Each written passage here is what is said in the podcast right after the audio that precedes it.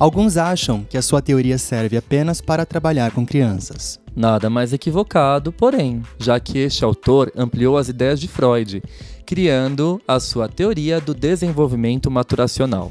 Uma insuficientemente boa, holding, objetos transicionais, falso e verdadeiro self, conceitos altamente complexos, mas que infelizmente são abordados sem a devida profundidade. Sim, estamos falando dele mesmo, Sir Donald Woods Winnicott, o famoso pediatra e psicanalista britânico que transformou a forma de fazer e compreender a psicanálise. Nesse quadro, iremos abordar alguns aspectos fundamentais da teoria winnicottiana. Então, fique à vontade, puxe a sua poltrona e bora tomar um café. Ops, ou melhor, um chá inglês na companhia desse pensador genial. Eu sou o Felipe Pereira Vieira, psicanalista, pesquisador e mestrando em psicologia clínica pela PUC de São Paulo. Eu sou Alexandre Patrício de Almeida, psicanalista, pesquisador, escritor e doutor em psicologia clínica pela PUC de São Paulo. E juntos iremos apresentar o quadro Chá com Winnicott. Os episódios inéditos saem todos os sábados.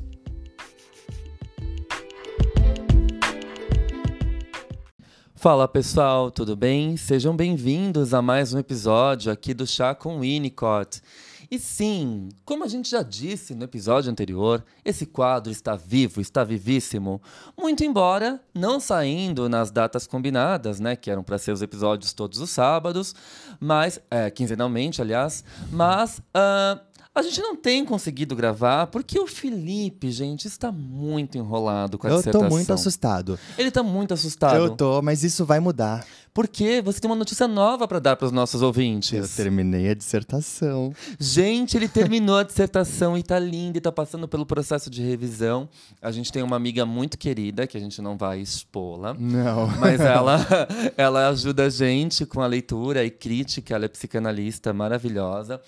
Ela lê os nossos trabalhos em primeira mão. E, nossa, a gente é muito grato à leitura dela. Uhum. E já está nesse processo de leitura final. A gente sempre tem esse costume de compartilhar os nossos escritos com amigos. Né? Então, o Fi passou para mim, eu li, eu fiz a primeira leitura, aí a gente compartilhou com essa amiga nossa que está fazendo uma segunda leitura. E isso é uma dica para vocês, inclusive, gente. Nunca escrevam algo sozinhos. Independente de ser um livro, um artigo científico, uma dissertação, compartilhem com amigos. É fundamental a gente ter outras visões sobre a nossa pesquisa, sobre o nosso texto, sobre a nossa escrita. Isso é excelente. A escrita, por mais que ela seja um processo solitário, é importante que nós tenhamos amigos para compartilhar os nossos pensamentos. Que bonito! É, eu acho. Sim, mas gente, é, é super real isso e sobrevivi. Que bom. É, olho para a dissertação hoje e penso, meu Deus, como que isso saiu de mim? Ai, tá tão lindo. uh, em breve a gente começa os trabalhos de ampliar a pesquisa, estender, para se tornar um livro, né? Uhum. E em breve vai ser publicado e vai estar circulando por aí entre vocês. E a gente vai fazer um episódio aqui no podcast sobre ele, certamente. Uhum, sim. Bom, gente, então, no quadro de hoje, depois dessa conversa toda, né? No quadro de hoje, nosso chá com Winnicott, nós vamos trabalhar com um livro do Winnicott que é sempre muito pedido lá no meu Instagram, no Instagram do Felipe. A propósito, se vocês não sigam, se vocês não seguem a gente ainda, sigam, por favor, arroba Alexandre Patrício, arroba, arroba Felipe PV. Isso. Felipe FI, tá, gente? É, eu Vocês- sou Fi. Fi. Vocês ajudam muito a gente seguindo, compartilhando os nossos conteúdos. Isso dá ah, muitos contornos ao nosso trabalho. Bom, e hoje nós vamos falar um pouquinho desse tema que foi muito pedido lá no Instagram, que é o livro do Winnicott, Consultas Terapêuticas em Psiquiatria Infantil. Mas a gente falou desse livro aqui no podcast já, tem um episódio que eu fiz uma live, o Fi transformou em áudio, que eu falo das consultas terapêuticas de forma geral. Ah, mas agora a editora Ubu, com esse trabalho brilhante que eles têm Ai, feito, lindo. nossa, Lindo, lindo. de reedição, né, das traduções dos livros do Winnicott, Um trabalho belíssimo, os livros estão deliciosos. É, eu fiz um post, eu usei acho que essa palavra, inclusive. Nossa, a, o texto é gostoso de ler, a tradução tá impecável, a capa do livro é lindíssima, enfim. Ai, né? dá vontade de dormir abraçado com o livro. Sim, e nós vamos falar um pouquinho dessa nova tradução da editora Ubu, Consultas Terapêuticas em Psiquiatria Infantil, que reúne um trabalho do Winnicott realizado no Hospital Psiquiátrico Pediátrico, né? Uh, no, no, plantão de pediatria e psiquiatria que ele atendia, crianças e também adultos. Mas esse livro reúne mais os atendimentos de crianças, né? Uhum. Por isso que fala psiquiatria infantil. É, e o consultas terapêuticas é, trata-se de uma modalidade, e o Winnicott não gostava muito de nomear de modalidade, um estilo de atendimento Exato. que ele trazia psicanálise para as primeiras entrevistas com os pacientes dele no hospital uh, pediátrico psiquiátrico, né, o Paddington Greens Hospital lá na Inglaterra. Uhum. E aí, o que ele fazia? Ele aplicava a psicanálise nessas primeiras entrevistas, em duas ou três consultas, fazendo uma intervenção para aquela queixa específica daquele paciente. Uh, e nisso ele costurava o atendimento com a família e estendia também para a escola, dava algumas orientações para as escolas de como elas recebiam essa, elas poderiam receber essa criança de uma melhor forma para colaborar com o desenvolvimento emocional dessa criança. É um contorno geral, né? Sim, e é muito prático, né, Fio? O que eu acho desse livro é um primor. É, o diferencial desse livro é que o Winnicott ele relata Uh, tudo que ele sentia nessas consultas, inclusive ele é muito honesto com o leitor. Muito. Ele fala: olha, nessa consulta a gente foi até uma hora e meia de duração, porque eu já estava muito cansado. Exato, ele se humaniza, né? Exato, ele se humaniza, ele traz muito dele, né? Então a gente sente o Winnicott muito próximo tira, da gente. É, ele se tira desse lugar de idealização, né? Isso é muito bonito. Muito bonito. Eu acho um livro humano e traz é, justamente essa questão da psicanálise aplicada fora do contexto clínico padrão, né? Do setting ortodoxo, daquela análise quatro, cinco vezes na semana, que era muito comum e ainda é dentro de alguns estilos de psicanálise, né, o paciente vir três, quatro vezes na semana, o Winnicott ele começa a pensar na problemática desse atendimento, porque para ele nem todo mundo tem condições de pagar um tratamento psicanalítico com essa frequência. A psicanálise ela acaba se tornando mais restrita, elitizada, e ele já tinha essa preocupação na época em que ele organiza esse livro, que também é um livro de 71, né? É um livro Uh, ele, ele participa da organização dele, mas eu não sei se ele chega a ver esse livro circulando, porque o Winnicott falece em 71. Exato. Então, não sei se ele acompanhou a publicação do Consultas Terapêuticas. Ele participa da organização, ele escolhe os casos que vão ser publicados, mas eu não sei se ele vê esse livro circulando em vida já que ele morre em 71 também. Uhum. Foi publicado junto com o Brincar é a Realidade, que também é de 71. Exato. Né?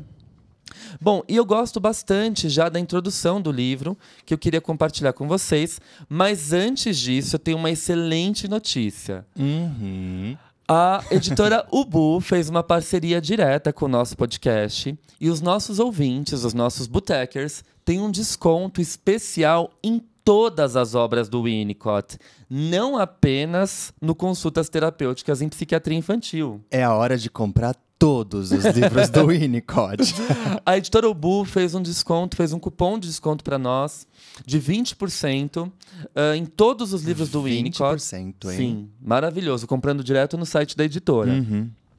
É só digitar o cupom Chá com Winnie. Gente, olha esse cupom, que coisa mais linda. Chá com Winnie, Winnie com dois N's, né? Chá com Winnie, tudo minúsculo, digita lá e vocês vão ter 20% de desconto uh, na compra de qualquer livro do Winnicott publicado pela editora Ubu. Vamos colocar isso no, na legenda do, do podcast, né? É, lá do post lá no Instagram. Também gosto, Fia. Adorei a ideia. Uhum. Bom, gente, então eu queria começar já é, lendo para vocês um trechinho que eu separei. Uh, da introdução. E o Winnicott é, é extremamente honesto nessa introdução. Ele diz assim: este livro trata da aplicação da psicanálise na psiquiatria infantil. Para minha surpresa, percebi que a experiência, adquirida em mais de três ou quatro décadas de análise de crianças e adultos, me conduziu a uma área específica em que a psicanálise pode ser aplicada na prática da psiquiatria infantil, dando assim um sentido econômico à psicanálise. Tanto no âmbito, né, gente, aqui sou eu complementando, tanto no âmbito financeiro quanto no âmbito da presença, da frequência. É uma economia do tratamento psicanalítico, já que você faz uma intervenção pontual ali em três, quatro encontros. Exato. Hoje, a gente pode pensar esse método das consultas terapêuticas. Uh, algumas universidades elas oferecem como modelo de, modelo de estágio no último ano do curso de psicologia a modalidade de plantão. Plantão psicológico. O plantão psicológico, você faz uma triagem, inclusive esse foi um dos estágios que o FIS se especializou uhum. na graduação dele. Durante o último ano todo, ele atendeu na modalidade de plantão, além do estágio psicanalítico e além do, do, do estágio na hospitalar. psicologia hospitalar, né? Sim. Foram os três que ele escolheu. Uhum. E aí, era muito interessante porque ele compartilhava comigo os casos e o atendimento. E quando eu lecionei em universidade, eu fui supervisor apenas da, do atendimento psicanalítico padrão. Eu não cheguei a supervisionar o plantão. Então eu estava aprendendo com ele também essa modalidade e foi muito bonito de acompanhar. Então a, a universidade encaminhava um paciente e ele tinha três encontros com esse paciente. A partir desses três encontros, né, uma espécie de triagem, de primeiras entrevistas, aí ele encaminhava o paciente para psicoterapia. Ou não, né, Fih? Dependendo. Ou não. É, a demanda poderia ser atendida naqueles três encontros mesmo. Nossa, eu achava isso fantástico. Sim. Né? E é o que o Winnicott é, relata, basicamente, aqui nesse livro, né? Algumas demandas ele consegue atender prontamente né? É, a ponto do paciente conseguir é, lidar com aquilo que vem lhe causando mal-estar e tudo mais. Uhum. Como, a uhum. gente, como vocês poderão ler, né? Quando vocês comprarem o livro, é lindíssimo. Mas é muito isso. É, é, no caso do, do plantão psicológico, era o que a gente fazia, né? Qual era o mínimo que nós poderíamos fazer para acabar um pouco com aquele sofrimento, né? Nossa, isso é muito bonito, né? O mínimo que, que pode ser feito naqueles três encontros, mas que paradoxalmente também significa o máximo. Muito, né? às vezes é o que o paciente precisa, né? Alguém Sim. que legitime aquele sofrimento Sim. e que dê um contorno para que ele possa encontrar uma direção. Perfeito, perfeito. Bom, aí ele diz assim, ainda na introdução. Percebi que a exploração integral da primeira entrevista me permite enfrentar o desafio apresentado por alguns dos casos de psiquiatria infantil e desejo dar exemplos para orientar as pessoas que estão realizando trabalho semelhante e também aos estudantes que desejem pesquisar esse campo. A técnica para esse trabalho dificilmente pode ser chamada de técnica. Não existem dois casos iguais e há um intercâmbio muito mais livre entre o terapeuta e o paciente do que no tratamento psicanalítico puro. Isso não diminui a importância das longas análises em que o trabalho se faz dia após dia, com a emergência, no material clínico, de elementos inconscientes pertencentes à transferência, elementos em processo de se tornarem conscientes devido à continuidade do trabalho. A psicanálise continua sendo para mim a base desse trabalho. E se um estudante me perguntasse, eu diria sempre que a formação para esse trabalho, que não é psicanálise, é a formação em psicanálise. Contudo, acredito que a seleção é a parte mais importante da formação psicanalítica. Não é fácil transformar um candidato mal selecionado em um bom analista. E sem dúvida, a parte principal da seleção é sempre a autoseleção. Olha que lindo isso. Inclusive, ele tangencia o tema da formação em psicanálise. Sim. A própria análise do estudante estende esse problema da autoseleção. É preferível ter uma pessoa realmente apta fazendo esse tipo de trabalho e não uma pessoa doente que se tornou menos doente por causa da análise, que é parte da formação psicanalítica. Então ele está dizendo assim: primeiro, trate as suas questões, né? analise as suas questões, do que você chegar numa formação em psicanálise muitas vezes para se entender. E é o que a gente vê hoje, é uma crítica que eu sempre faço aqui em relação à formação em psicologia, em relação às formações em psicanálise, essa demanda de alunos que vão fazer o curso para se entender. Uhum. Gente, não, né? Você sai desse curso muitas vezes apto, autorizado para o atendimento. Uh, você vai lidar com vidas, com adoecimentos psíquicos, com sofrimentos emocionais, é muita responsabilidade. Se você não tratou as suas próprias questões num processo psicoterapêutico, numa análise, dificilmente você vai conduzir esse caso com prudência se o, o, caso tangencia também as suas próprias questões. Eu acho que um processo analítico ele permite que o paciente seja tocado e esse, esse toque, né, é, cause ali é, uma mudança de dentro para fora, né? Isso. Reverbere desse, é, dessa forma. É diferente de uma graduação de, de psicologia que vai te trazer um conhecimento teórico é, entender prático, o que, que é manejo também, também. Né, prático por conta do estágio. Mas é algo que vem ali de, de, é, de fora, fora para dentro. dentro. É diferente. Uhum, é diferente. Sim. O processo analítico ele causa uma transformação, né? Exato. De dentro para fora. E é isso que o Winnicott está se atentando aqui. Bom, é, é interessante também, né, na, na última página, ele diz assim: se o leitor desfrutar, na última página da introdução, tá, gente?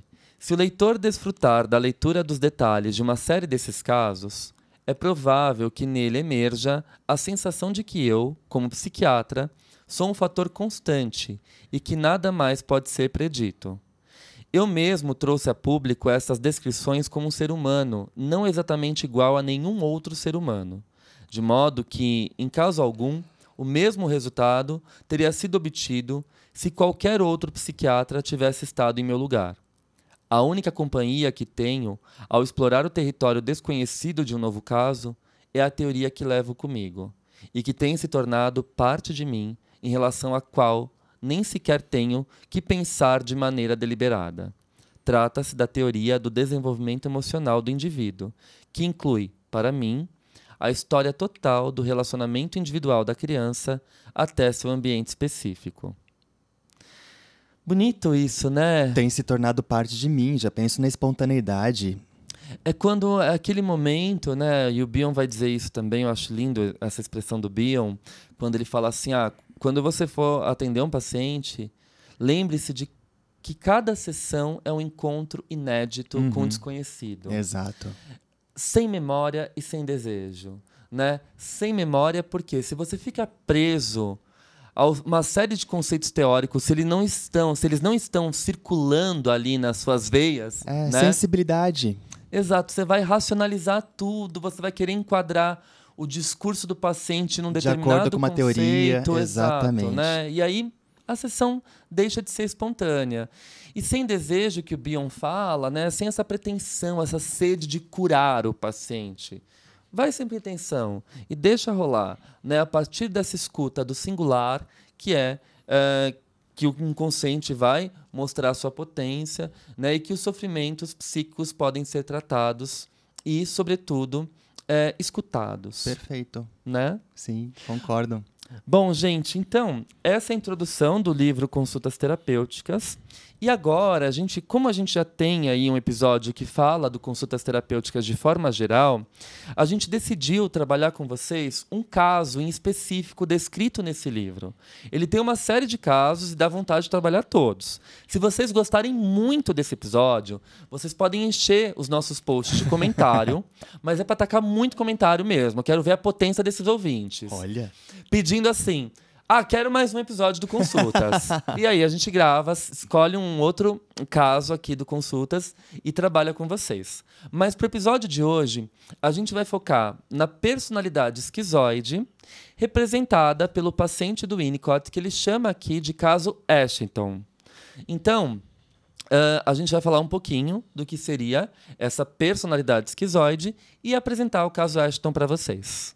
Isso no próximo bloco. Bora tomar um chá. Bora.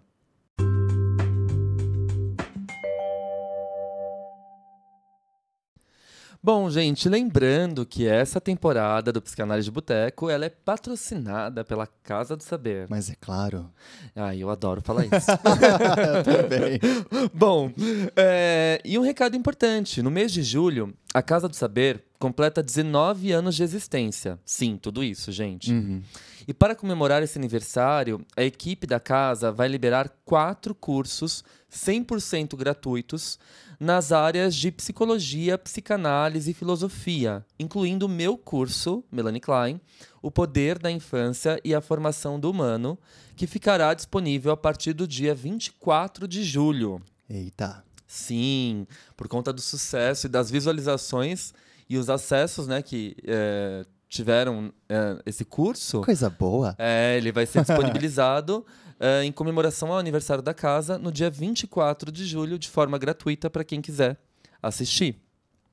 E no dia 30 de julho, eu também vou participar de mais uma aula ao vivo no YouTube, na Casa do Saber, para celebrar esse mês especial e falar mais ainda sobre Melanie Klein. Para conferir os cursos completos e acompanhar as lives, inscreva-se agora no link que está na bio do meu perfil do Instagram e também na bio do Instagram da Casa do Saber. Ou acesse lp.casadosaber.com.br barra aniversário. Nos vemos lá. Nos vemos lá. então, gente, é, espero vocês, né? Por favor, nessa live maravilhosa que eu vou fazer, falando aí da Melanie Klein, falando também um pouquinho de Winnicott. E eu acho que vai ser uma hora incrível. É No- dia 30? Dia 30 de julho, isso. Que horas?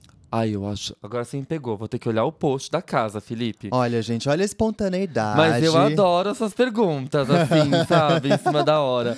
Acho importante. Mas tá tudo no Instagram da casa. Já vou entrar aqui e Sim, vou ver a gente pra também vocês. vai colocar aqui na, na lege- na legenda do, do post que a gente vai fazer pro Insta. né? Então vamos lá. Dia 30 de julho, às 18 horas, no Olha. YouTube, ao Ah, vivo. Olha só que maravilha. Maravilhoso. Eu adoro a espontaneidade do Felipe e ele, né, assim, me pegando de, de calça justa. Você também faz isso comigo. Bom, gente, então vamos falar um pouquinho do caso Ashton. Ele é considerado pelo Winnicott como um paciente esquizoide. Na verdade, ele já chega para o Winnicott com esse diagnóstico psiquiátrico.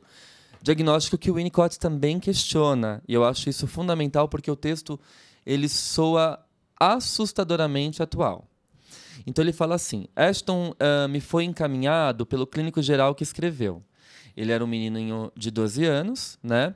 E o clínico geral escreveu assim no diagnóstico: excepcionalmente inteligente, mas infelizmente tem muitos dos entraves inerentes a pessoas que se aproximam da genialidade. É muito irritável, nervoso e preocupado com a saúde. Invariavelmente fica doente com febre antes de ir para a escola. Nos últimos tempos, ele desenvolveu espasmos habituais e seu manejo em casa tem sido bastante difícil. Além do mais, tem tido muita dificuldade para dormir e vários problemas com pesadelos. Os pais têm visões opostas sobre como lidar com a situação. Esse é um recorte do diagnóstico encaminhado pelo psiquiatra. Bom, além disso, né, pelo, pelo clínico geral. Além disso, o Winnicott ele começa a descrever o caso de uma forma muito humana, como a gente já falou no bloco anterior. Ele diz assim: Este caso dependia em larga medida do resultado da consulta terapêutica. Se não tivesse sido efetiva, teria sido necessário tirar o menino da escola e de seu bom ambiente familiar para ser posto sob os cuidados de outra pessoa, vi- vivendo perto de um psicoterapeuta. O caso seria, pois, muito pesado para ser suportado pelo psiquiatra, por uma equipe ou por uma escola especial, a qual naturalmente seria paga pelos pais, que não entenderiam pelo que estariam pagando. Ah, eu acho isso fantástico. Também acho. Tem toda uma questão social levada em conta, né? E aí ele diz assim: de fato, o menino usou a consulta de um modo produtivo e se transformou, no sentido de que agora seria capaz de usufruir da ajuda que estava de fato acessível. Os pais puderam pagar o trabalho feito por mim com facilidade e estavam encorajados e mesmo satisfeitos de se encontrarem, eles mesmos, nessa nova posição em que eram capazes de oferecer ajuda efetiva ao seu filho e obter a cooperação da escola. Ai, Uma gente, né? isso é muito lindo, é muito precioso, porque é isso, ele o Winnicott queria que, né, ah, não vou submeter essa criança a um tratamento, responsabilizar os pais. E ainda existe essa ignorância de achar que o Winnicott, toda a psicanálise, culpa os pais, né? Não, gente, afirmar uma coisa dessa é uma afirmação totalmente imprudente, leviana, de alguém que não estudou a psicanálise a fundo. Muito pelo contrário, o Winnicott ele tentava, de todas as formas, tirar o peso da responsabilidade dos pais, fazendo com que os pais pudessem exercer a sua espontaneidade na criação das crianças, fazendo com que os pais pudessem se sentir mais leves, né, menos cobrados por todas as exigências culturais, educacionais da época e ainda hoje. Ele tentava aliviar essa carga. Então, olha, dei andamento aqui, destravei o que precisava, Uhum. agora vai embora e siga em casa. Exato. Né? Sustentem, né? Manuseiem essa situação. Sim, é perfeito, é muito bonito. da Fazendo aqui alusão a dois conceitos do Winnicott, o hold e o handling. Sim, sim. Nossa, é muito bonito. É, eu acho fantástico. E aí ele coloca assim: Estive a princípio com Ashton, exceto por ah, uns poucos minutos quando estive com ele junto dos pais. A entrevista durou uma hora e meia.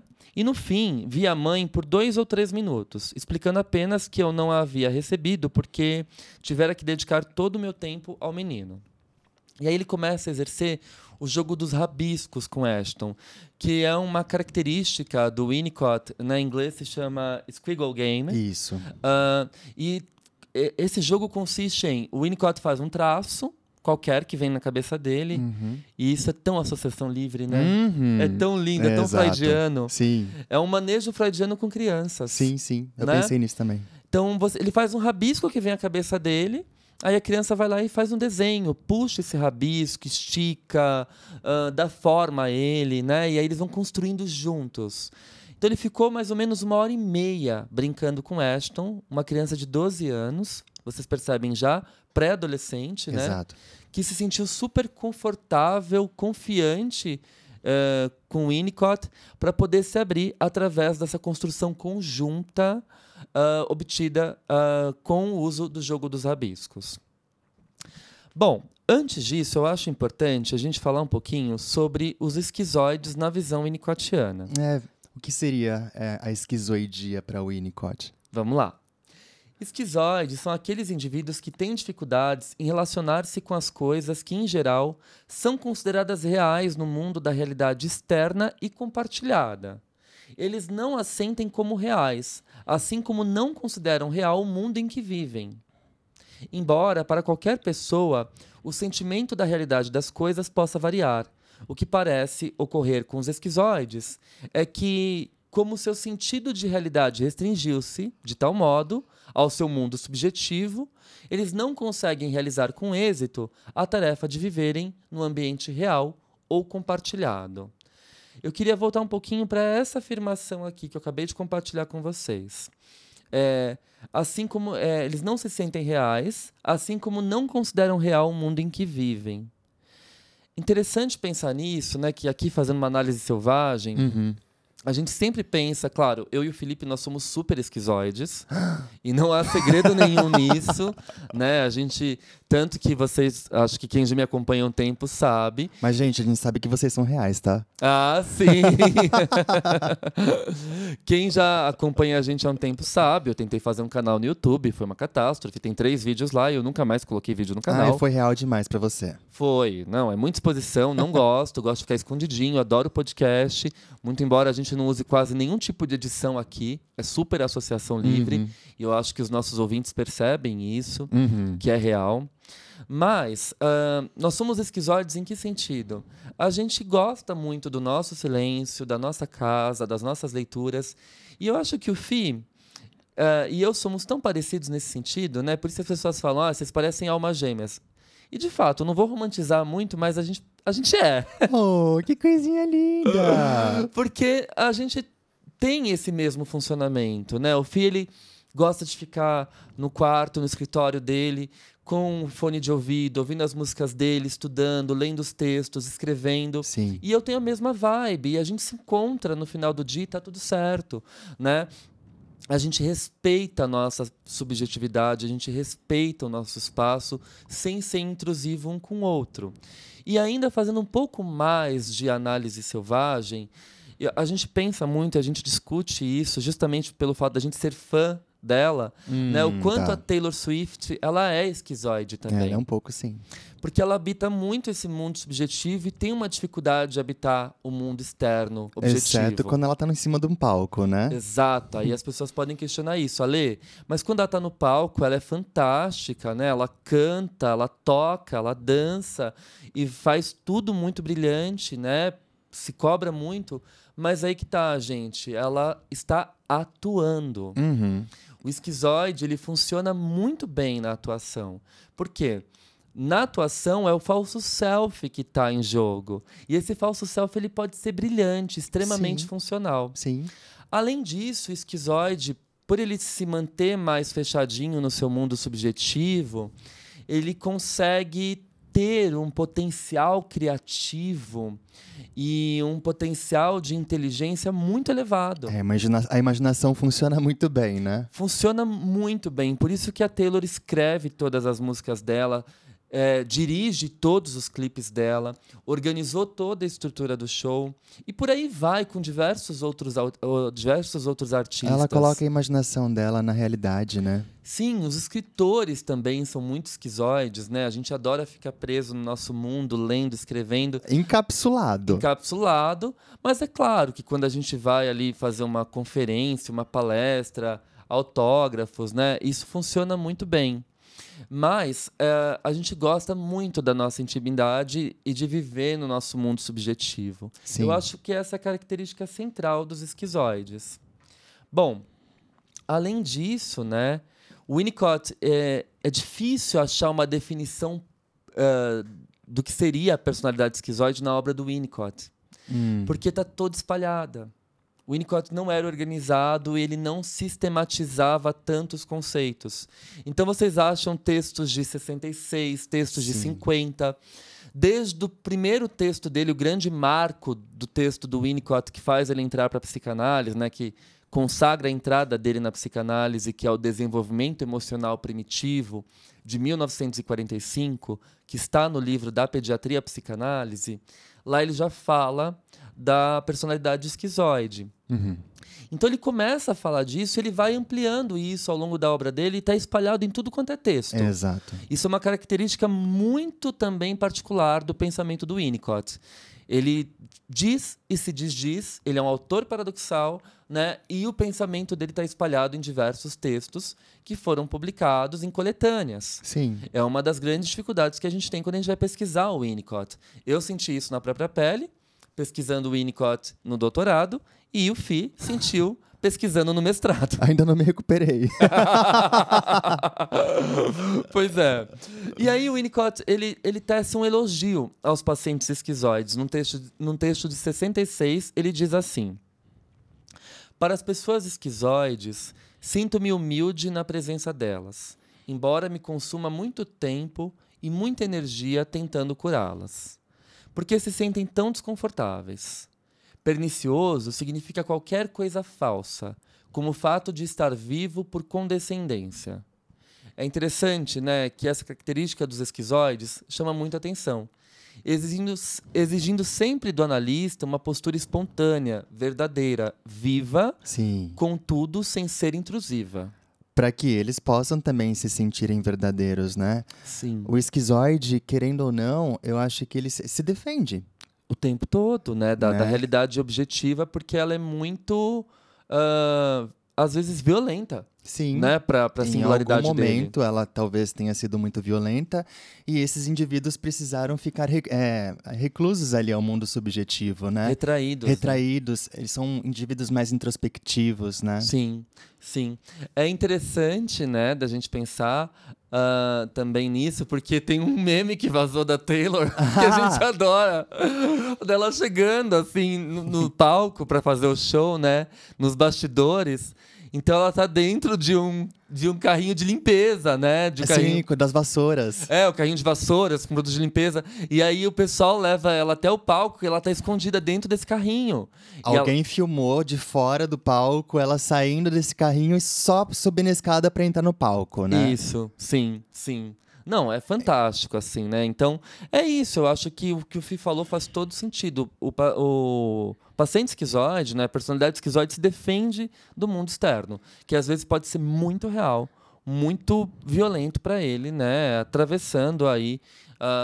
A singularidade do seu mundo subjetivo. E olha que interessante isso, né? É, é, é, a personalidade esquizoide, né, que se fala, né? E de fato, esquizoide me, me remete à palavra esquisito. Para algumas pessoas, o indivíduo que passa muito tempo na leitura, no, no, seu mundo interno, né, tipo no seu quarto, enfim, pode ser considerado uma pessoa esquisita aos olhos de pessoas que conseguem socializar mais, uhum. né, que conseguem lidar melhor com a realidade objetiva e perfeito, concreta. Perfeito, perfeito, Fih. Nossa, acho que você foi muito certeiro na sua fala. Sim, faz todo sentido. Bom, uh, e a forma que o Winnicott usa a palavra esquizoide ao longo da obra dele também é bastante problemática, porque às vezes ele vai falar que está relacionado mais a uma psicose, às vezes ele vai dizer que está mais relacionado à esquizofrenia. Ele não, ele não sistematiza muito bem. Né? Até que, ao final da obra dele, ele próprio vai pensar que não, é uma personalidade e acho que não tem que promover uma cura assim rompendo a intimidade, né, a singularidade desse ser, mas uh, tornar ele talvez mais sociável, Exato. porque muitos pacientes esquizoides eles têm uma dificuldade tão grande de lidar com pessoas que eles se trancam, né, nesse mundo interno Sim. e isso acaba se tornando muito patológico, porque não faz relação de objeto nenhuma. Isso. Sim. Né? Sim. Então eu acho que a proposta é justamente tirar esse indivíduo desse lugar de sofrimento uh, às vezes tão insuportável, né? E trazer ele mais para esse campo social, mas sem uh, forçar as coisas, Sim, né? Sim, tem que ser espontâneo, né? Tem Sim. que ser natural. E acho que na verdade seria mais quebrar esse, esse medo, né, de, de, de se relacionar, entender que o mundo objetivo, ele, é claro, ele pode ter sido duro em algum momento da vida, mas ele pode ser bom também. Sim, perfeito. Perfeito. É. Lembrando que o Winnicott justifica né, a, a, estrutura da personalidade esquizoide, é, claro, é, relacionando as vivências primárias do indivíduo e de um ambiente talvez que foi intrusivo, mas aí que tá, gente. É, não é que existe uma intenção do ambiente ser intrusivo. Às vezes, isso é muito singular, uhum. vai de indivíduo para cada indivíduo sei lá, um excesso de barulho, um excesso de luz, uma casa muito agitada, né? Pode ser muito intrusivo. Gente, até o barulho do liquidificador ligado pode assustar um bebê. Exato. Então, assim, ah, as pessoas já pensam, né? Ah, quando o Winnicott fala que teve problemas ali na dependência absoluta, né? No período primário da vida, ah, ele está dizendo ali, né, que o bebê teve negligência no cuidado. Claro que não, gente, não é isso que ele quer dizer. Às vezes isso é tão sutil, é tão delicado é, que um, um, um barulho, uma intrusão ali muito, muito breve, né, muito superficial, pode ser traumática para esse indivíduo. Sim. Né? Bom, Uh, e aí, existe outros autores também que falam da personalidade esquizoide, né? Por exemplo, o nosso orientador, o professor Alfredo Nafaneto, lá da PUC de São Paulo, ele estuda bastante essa personalidade e ele tem um texto que ele diz assim: quando há um certo grau de falha de adaptação ou uma adaptação caótica, o infante desenvolve dois tipos de relacionamento. Um tipo é o relacionamento silencioso e secreto com o mundo interno, de fenômenos subjetivos, essencialmente pessoal e privado, e é somente esse relacionamento que parece real para ele. O outro é o relacionamento de um falso self, com ambiente externo ou fixado, obscuramente percebido. O primeiro contém a espontaneidade e a riqueza. O segundo é um relacionamento de submissão mantido para ganhar tempo até que talvez o primeiro possa conseguir o seu direito. Uau! Nossa, é certeira essa, essa citação. Porque, de fato, o que a gente faz na clínica com pacientes esquizoides é permitir que esse verdadeiro self ele possa se fortalecer, perder um pouco do medo dessa realidade objetiva ou concreta, né? Para fazer com que ele se relacione com o mundo real, né? Com o mundo das pessoas, o mundo compartilhado. Mas até aí vai um trabalhão. Um trabalhão. Bom, Eu acho que agora dá pra gente mergulhar um pouquinho, já que a gente falou de forma geral o que, que é a personalidade esquizoide na perspectiva winnicottiana.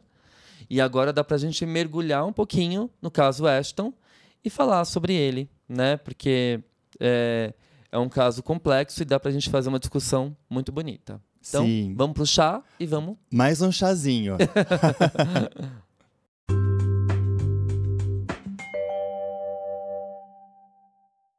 Gente, a gente tá com tanto recado para dar nesse episódio que eu esqueci no outro bloco de falar que os nossos ouvintes, os nossos botecers, têm um desconto exclusivo na assinatura anual da Casa do Saber. É só digitar Patrício 10 e vocês têm um desconto de 10%. Acho que a gente tava com saudade, por isso que a gente tá meio que em êxtase. Ai, sim, a gente tá. Nossa, esse episódio tem sido um reencontro, né? com tudo. Gente, e, e não se esqueçam que agora o aplicativo da Casa do Saber permite que vocês po- possam projetar a imagem na televisão, o que facilita muitas coisas, né? Nossa, o Felipe adora, gente. Ele é viciado, já falei isso aqui. Bom, então, vamos voltar aqui ao caso Ashton e, e compartilhar um pouquinho com vocês a experiência do Winnicott nesse atendimento. Ah, o Winnicott diz que, de fato, ele é um menino de 12 anos com uma inteligência muito acentuada, muito elevada. E ele diz assim, né? É, Ashton falou de uma maneira altamente sofisticada e meio pomposa, com uma pessoa muito mais velha e até mesmo erudita. Ele operava, por assim dizer, por meio de um intelecto e tinha uma rápida compreensão de conceitos intelectuais e da relação entre as ideias. Ashton continuou a falar sobre seus desenhos e sobre os barulhos desagradáveis. Aí ele dizia assim: Não dá para desenhar, é como se uma casa estivesse desabando. E aí ah, ele continua.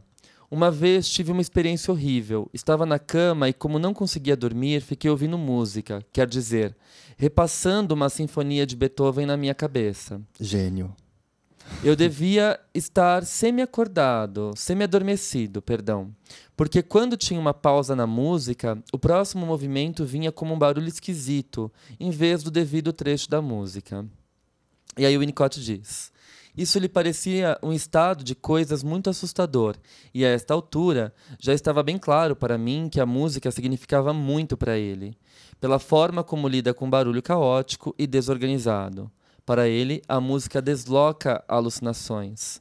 Então ele cria nessa sinfonia, ele fala assim: Eu criei a música na minha cabeça e passei a habitar esse lugar para me proteger do barulho externo. É uma né? defesa. uma defesa.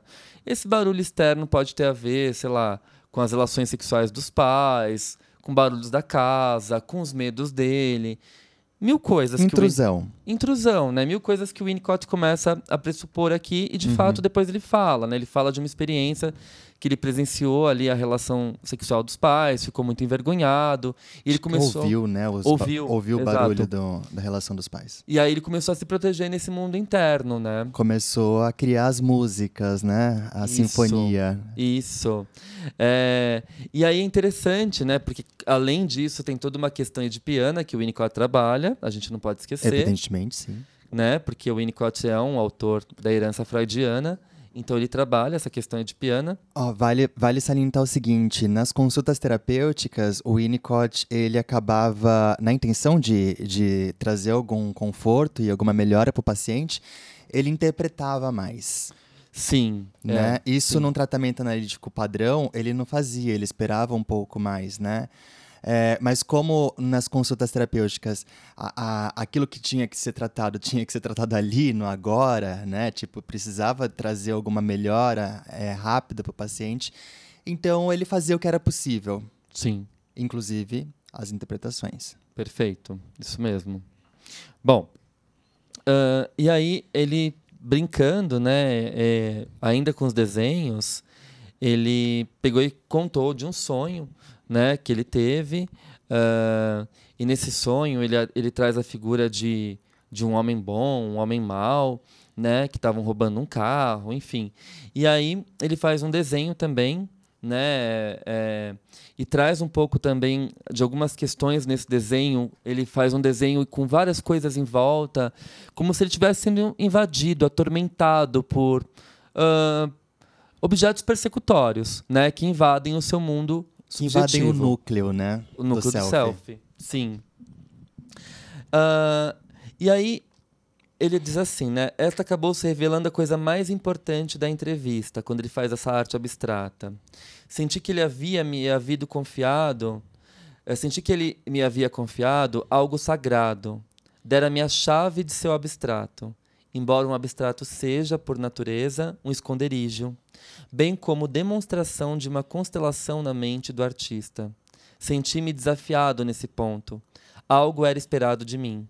Por isso aventurei uma interpretação, esperando que pudesse estar correta em alguma medida. Sabia que deveria falar em termos de mecanismos mentais primitivos, e eu disse: Isso pode ser a representação da aceitação e da recusa simultâneas. Ai, gente, isso é lindo! Porque ao mesmo tempo que ele aceita esse mundo externo que se impõe, ele também recusa, Uhum. porque é um mundo intrusivo, Sim, né? sim. Ah, e nesse sentido, vale a pena um pouquinho mais ah, dizer sobre a personalidade esquizoide. Né? Outro aspecto apresentado ah, na esquizoidia é a forma do paciente esquizoide, do indivíduo esquizoide, lidar com o mundo, com a presença do mundo enquanto tal. Nesses casos, predomina um tipo de relacionamento muito restrito ao seu mundo subjetivo, tendo muitíssimas dificuldades para se relacionar com qualquer objeto externo ou uma forma distinta do seu self.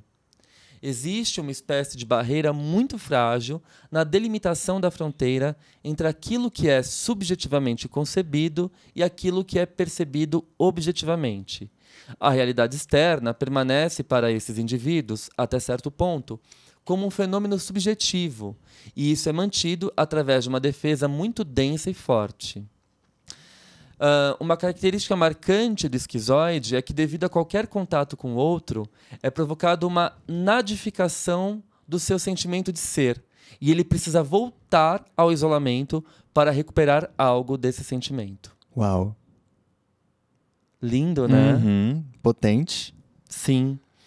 Ah, e aí o sonho, né, que ele traz, ele traz, é, ele fala que ele desenha algo, né, e nesse algo ele também lembra de um sonho que tem uma uma pessoa má e outra boa dirigindo, né? Ele fala assim, ó, é, deixa eu compartilhar com vocês.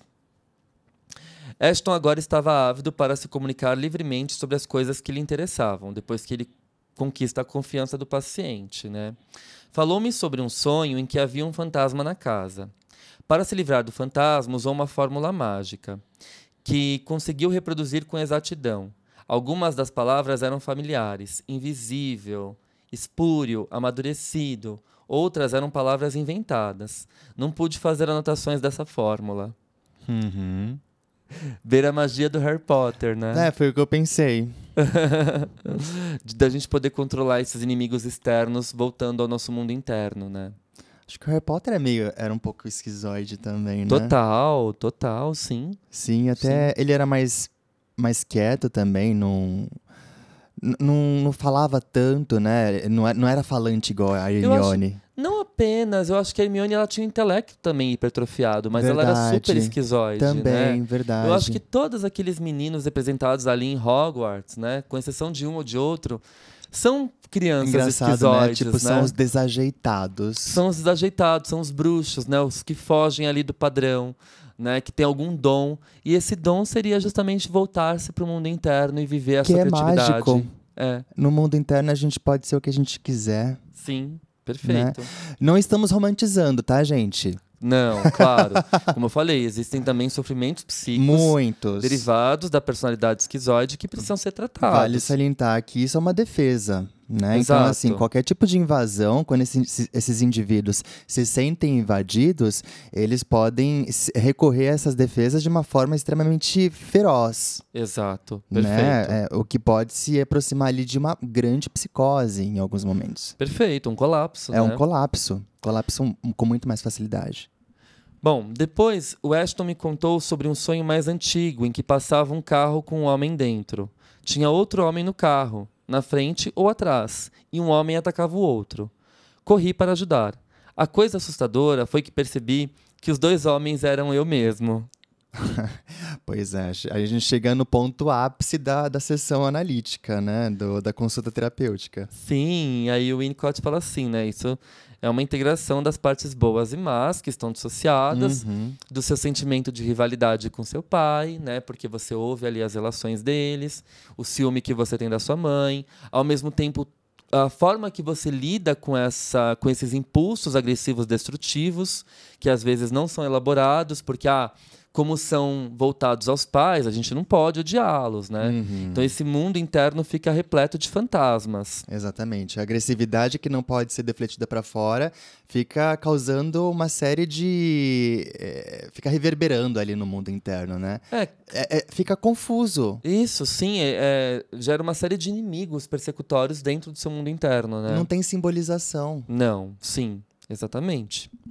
Bom, ahn, e aí o Winnicott diz que depois né, dessa consulta terapêutica, o menino vem vê-lo algum tempo depois e ah, mais tardiamente, passados anos, né, ele já estava ali escolhendo a profissão dele e ele não sabia se ele queria ser ah, músico, né? Seis anos mais tarde, aqui eu vou compartilhar com vocês. Ashton pediu para me ver de novo. Era então um aplicado estudante de música. Provavelmente já não se lembrava de nenhum dos detalhes da nossa primeira entrevista.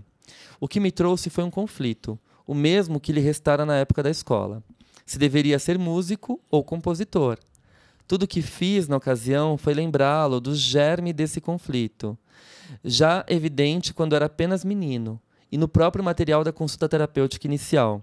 Do meu ponto de vista, esse conflito estava presente em seu pesadelo, no qual ele era tanto motorista do carro como um passageiro, e na incerteza quanto a quem era mais maduro, se ele ou o pai. Fiquei feliz em deixar que usasse a própria vida na solução desse problema pessoal. Que poético, que lindo. Uhum. Aqui ele já não faz mais nenhuma interpretação, ele só ouve, acolhe e ele fala: a decisão é sua, a partir da sua espontaneidade, né? que você use sua própria vida para decidir sobre você mesmo. Acho que ele já deve ter sentido ali no Ashton que ele já estava mais integrado, já estava com o ego mais fortalecido do que na primeira entrevista, né? Sim, sim. Para conseguir decidir, para conseguir encontrar a melhor solução para aquele para aquela dúvida, né? É, profissional. Curioso que o compositor ele fica nos bastidores, né? e o Então, músico é aparece, faz uma performance, né? Se apresenta. Verdade, ele- bela construção. Ele estava justamente naquela coisa, eu fico nos bastidores ou me apresento, né? E aí o Winnicott fala, isso a vida vai te mostrar. É uma decisão sua, não minha. Faz aquilo que você acha melhor e se achar menos invadido, né? Exato. Você não precisa deixar de ser você para ser um cara bem-sucedido e feliz, né? Pois é. Isso é muito bonito, gente. Eu acho que essa é uma das diversas consultas terapêuticas. É claro que a gente deu um enfoque aqui para a personalidade esquizoide, que é o tema tratado nessa consulta terapêutica do caso Ashton. Uhum. Mas tem muitos outros casos aqui riquíssimos, né? Acho que o mais rico, na verdade, é, não me refiro a, a uma consulta em si, mas é, é a gente conseguir ver como que o Winnicott trabalhava, como que ele manejava cada situação, porque ele super se, se humaniza, se vulnerabiliza ali ao leitor, né? Tipo, nesse momento eu me senti desconfortável, nesse momento eu estava exausto, né? Ele, ele sai daquele daquela idealização, né? Tipo, o Winnicott. Sim, Não, ele era sim. um ser humano. Sim. É exatamente, com todos os seus sentimentos, Sim. ambivalências, enfim. Exato. Gente, ahn, como leitura complementar, a gente indica para vocês também o meu livro novo, chamado Por uma Ética do Cuidado, o Winnicott para Educadores e Psicanalistas. E nesse livro, volume 2, publicado pela editora Blucher, eu tenho um capítulo que eu falo sobre a importância das consultas terapêuticas e suas contribuições para o ambiente escolar, que é o capítulo 7, é o capítulo que fecha o livro. E nesse capítulo eu cito um exemplo de consultas terapêuticas que eu realizei na escola em que eu fui diretor durante anos. E eu descrevo esse caso e eu falo quanto a psicanálise, a perspectiva unicottiana me ajudou a ajudar essas crianças que às vezes eu tinha encontro de dois, três encontros com eles, né? uma quantidade de dois, três encontros com eles, e eu só podia fazer aquilo naquela hora, eh, utilizando uma intervenção psicanalítica, já que os pais não tinham condições de bancar um tratamento analítico, a escola fica numa região mais, mais carente de São Paulo, né? Enfim.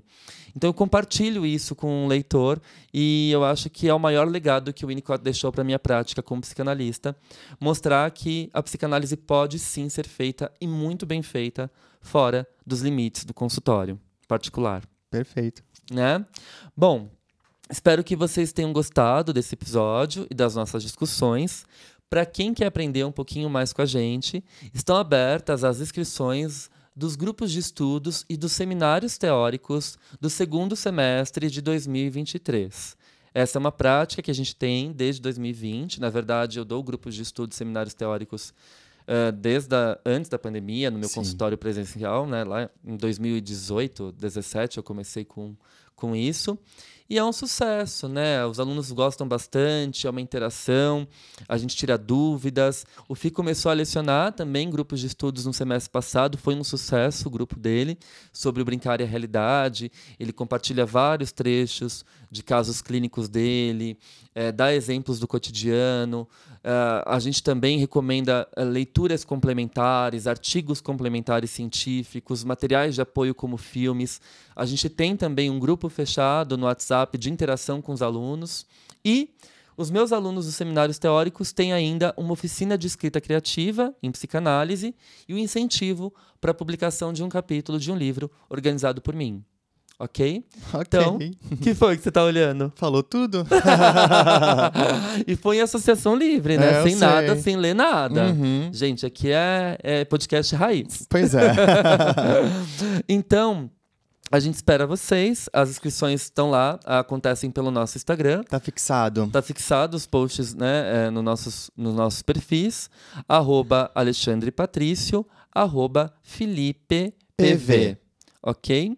É isso, espero que vocês tenham gostado desse episódio. Para nós foi um prazer gravar sobre as consultas terapêuticas e o caso Ashton, que eu acho lindíssimo. Uhum, e também. a gente se vê no nosso próximo episódio do Psicanálise de Boteco e também no próximo episódio de Chá com Winnicott, porque não está acabando. Tem mais uns 5, 6 episódios aí pela frente. Ah, a obra de Winnicott é vastíssima, né? E se vocês querem um episódio extra do Consultas Terapêuticas, enche o nosso post de comentário. Mas é sério, vão lá. Ale, gostei muito desse episódio, quero mais um. Trabalho outro caso, trabalho outro caso. A gente faz. Vamos ver. o desafio, ver o vocês, desafio está dado. Se vocês vão lá comentar. É isso, gente. Um beijo e até o nosso próximo encontro. Um beijo, pessoal. Até logo.